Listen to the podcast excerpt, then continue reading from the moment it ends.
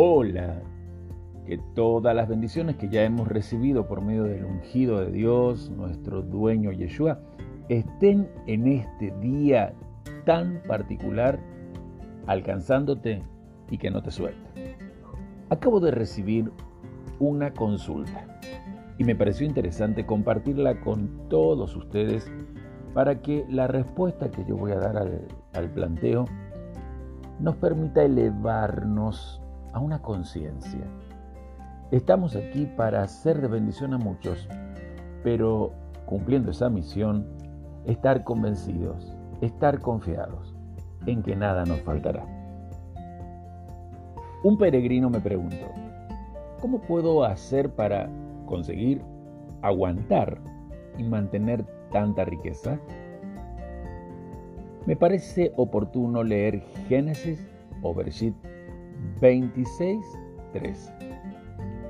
Y el hombre se enriqueció y siguió engrandeciéndose hasta que llegó a ser muy poderoso. Hasta aquí hemos notado que la instrucción divina dice que nuestro padre Abraham era un hombre muy rico en ganado, oro, plata, siervos y siervas. Te pido que cotejes esto que te estoy diciendo en el capítulo 13 de Bereshit, versículo 2, y también en el capítulo 24, versículo 35. Y tenemos que reconocer que según la revelación escritural que nos da el Eterno, la riqueza material fue uno de los resultados de la bendición que le otorga a aquellos que le creen y en él confían. De esa manera, queda claro desde lo que el mismo Creador nos enseña que la pobreza no es una bendición. La escasez es el resultado de una vida bajo maldición. La bendición del Eterno siempre libera de la pobreza. Ahora bien, Abraham era muy rico y al final entregó toda su riqueza a Isaac. Isaac fue bendecido después de la muerte de su padre y sin embargo siguió enriqueciéndose hasta llegar a ser tan poderoso que los filisteos le tenían envidia y le expulsaron de su tierra. Es asombroso cuánta riqueza tenía entonces Isaac.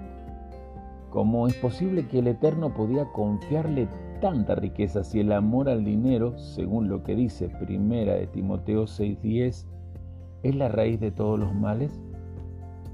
Es obvio que Isaac tenía el carácter necesario, tenía tal calidad de carácter que podía ser un muy buen administrador de todas las riquezas materiales que el Creador le concediera.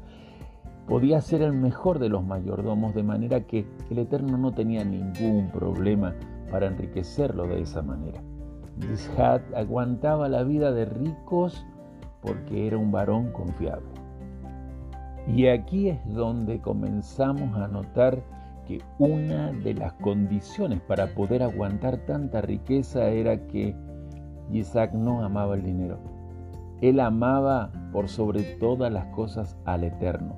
Antes que todas las cosas, el Eterno era su primordial herencia. Es que el que ama el dinero no puede ser jamás un buen administrador de muchas riquezas.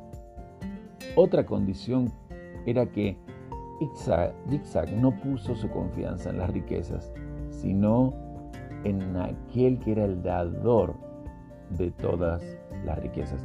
El que confía en sus bienes jamás podrá ser un buen mayordomo de muchas riquezas. Y hay una condición más que hizo que Isaac pudiera aguantar tanta riqueza. Era la manera que él tenía de tratar a su prójimo. En el texto que estamos hoy considerando vemos que los filisteos le tenían envidia por ser tan rico. Y en lugar de defenderse, en lugar de luchar contra ellos y usar su poder para aplastar a los que le hacían la vida difícil, Isaac se alejó de ellos, lleno de humildad. Mansamente decidió cortar toda conexión con esta gente, aunque Era él el que había cavado los pozos. Los filisteos dijeron que el agua era de ellos. Isaac podía haber utilizado su poder para enfrentarlos y por la fuerza tomar el agua de los pozos que había cavado. Incluso él podía haberlos enfrentado con una guerra para expulsarlos de la tierra. Sin embargo, no lo hizo. Él se retiró mansamente de allí y buscó una solución en otro lugar. Ese es el carácter que el Eterno está esperando de cada uno de los de aquellos que confiamos en él. El carácter noble que tenía nuestro padre Yiscak. El agua es una condición para la existencia de toda vida que hay en la tierra. El pozo en las escrituras siempre representa la vida de oración, es decir, nuestro poder de elevar plegarias desde nuestro espíritu. Por ende, para poder ser rico, según lo que el Eterno revela, hay que saber sacar agua de los pozos. Si no hay agua, uno muere y si no hay pozos, hay que esforzarse y cavarlos hasta que se encuentre el agua. Otra vez estamos viendo aquí la importancia del esfuerzo en la oración para llegar a las profundidades que hay en nuestra alma y tocar todas esas eh, virtudes espirituales que tenemos y encontrar así el agua que la misma instrucción de Dios ha depositado allí desde que fuimos engendrados. Si no encuentras agua espiritual, te mueres. Y si no puedes mantener los pozos que te dan agua, te mueres. Por lo tanto, no te des por vencido, no te des por vencida hasta encontrar agua. Esfuérzate diariamente, toma tiempo, por favor busca, cava y muévete de un lugar a otro hasta encontrar agua que satisfaga tu sed espiritual. Esta es la única manera de prosperar espiritualmente. En esta historia, los filisteos representan todos los enemigos que tenemos y que quieren obstruir nuestra vida de oración. Si los enemigos han cerrado algún pozo en tu vida, te pido que vuelvas a cavar en ese mismo lugar. No permitas que tus pozos sean obstruidos. Mantén siempre viva tu relación íntima con el Eterno. Mantente en comunión con tu Creador a través del poder de su unción en ti. Solo así conseguirás, solo así aguantarás y solo así mantendrás tanto tu riqueza espiritual como la abundancia material que desde tu riqueza espiritual ha de aparecer en tus manos. Anhelo en este momento que el Eterno te ayude a poder tener agua limpia.